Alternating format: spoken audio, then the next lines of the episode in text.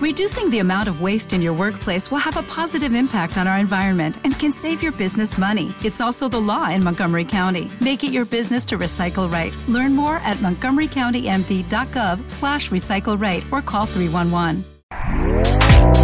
Este podcast forma parte de Evox Originals. Disfruta de este avance.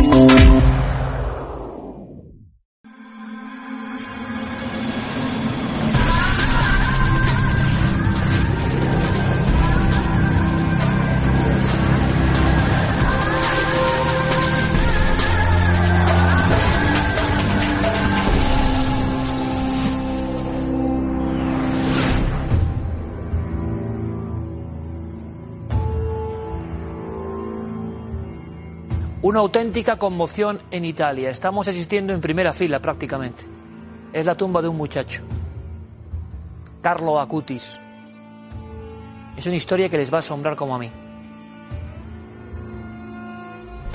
La propia imagen puede impactar y puede sorprender. Un muchacho de 15 años en chándal, un amante de la informática, de la programación, de Internet, la PlayStation. Por eso en su tumba incluso hay códigos que nos recuerdan a Facebook, Twitter, en fin, es un santo de nuestro tiempo, dicen en Italia. ¿Cómo es posible que un muchacho de 15 años muerto por leucemia en una semana se mantenga así? Acutis, el incorrupto. Bueno, ahora debatiremos, queridos amigos. Eh, buenas noches, bienvenidos a la hora del misterio. Porque precisamente algunos piensan que hay un proceso de embalsamamiento, incluso con algunas ceras, pero al final lo importante es que este muchacho llevaba 13 años muerto cuando se encontraron algo anómalo. Impresiona estos ropajes, que puede ser cualquier chaval. Pero es que este chaval tiene una historia que no se van a poder creer. Y repito, en el país transalpino es un impacto.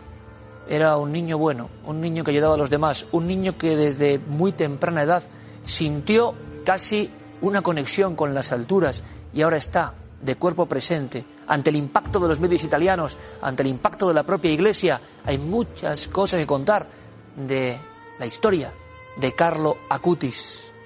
Mi amigo Nacho Navarro me dijo, cuando veas esto no te lo vas a poder creer. Cuando conozcas la historia que hay detrás de este chaval, no te lo vas a poder creer. Le dije, pues hay que contarlo. Pero no solo a mí, a todos los amigos de Cuarto Milenio que después de esta imagen quieren saber más de este santo, entre comillas, de Internet un chico cualquiera, no, no era un chico cualquiera. Vamos a descubrirlo.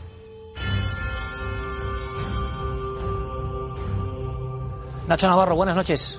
¿Qué tal, Iker? Muy buenas noches. Pues fuiste el primero, como tantas otras veces, que mostraba algo asombroso y decía, sí que le quiero una historia. Hay que contarlo rápidamente, nos ponemos en marcha.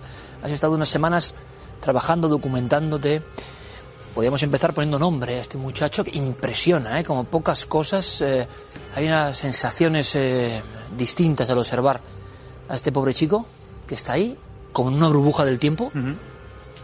¿Quién es?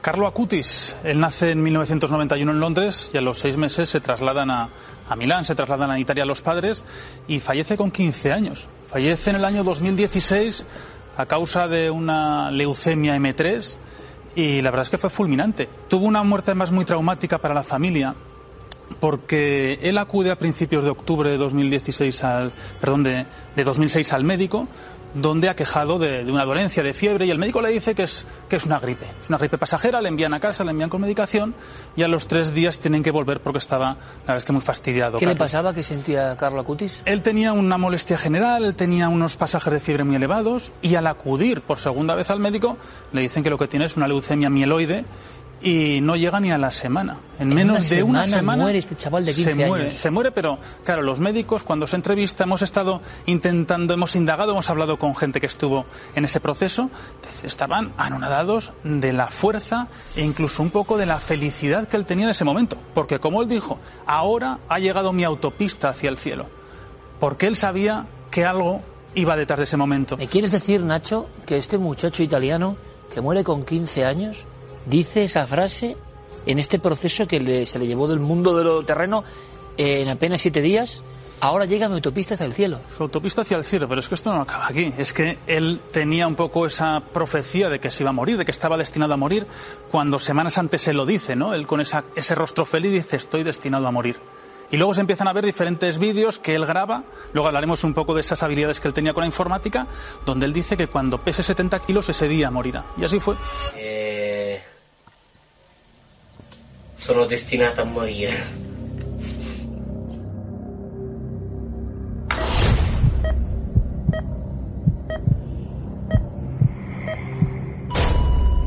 Cuando él tiene tres años, él cuando va paseando por la calle con sus pies, con sus padres, sus abuelos, les pide entrar a todas las iglesias por donde pasaba, para irse al sagrario, rezar al Santísimo, y se iba a los parques a cortar flores y llevárselos, como él decía, a su cómplice, que era la Virgen. Pero sin, pero sin tener una familia especialmente religiosa. No, eran, eran religiosos, eran católicos, pero no eran practicantes. Entonces esa era la sorpresa un poco. Anomalía, ¿no? Un poco un de niño la tres años. Con tres años. Con tres años pedir entrar a todas las iglesias. Y tras la primera comunión, cuando él cumple siete años, pues ya era absolutamente todos los días a dedicarse horas donde él decía que eran esa especie de luces, de voces, esas conversaciones que él tenía. ¿Qué decía? ¿Qué diaria. decía? Bueno, pues él decía que tenía una conversación eh, diaria con, con su un poco confesora, su eh, confidente, como era la Virgen María, donde se aparecía en su mente todos los días y él podía hablar y era, era su, vamos, idolatradísima. Entonces, esa forma de entrar a la iglesia. Una familia normal, eh, de condiciones económicas normales, en la Sí, Italia. Incluso elevadas, Sí. ¿eh?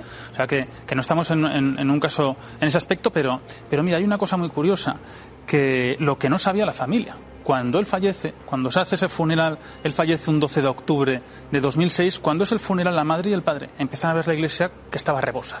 No conocían a casi nadie. Dicen, "Bueno, ¿esta gente qué es? Eran transeúntes, era gente sin techo, que desde los cinco años él iba recopilando dinero e iba comprándoles sacos de dormir, colchones, bocadillos, todo lo que hiciese falta para comer, ir a comedores sociales, y se llenó la iglesia de esas personas que los padres no tenían ni idea de la acción que su hijo estaba cometiendo. Sus amigos de la calle, entre comillas. ¿Te está gustando lo que escuchas? Este podcast forma parte de Evox Originals y puedes escucharlo completo y gratis desde la aplicación de Evox. Instálala desde tu store y suscríbete a él para no perderte ningún episodio.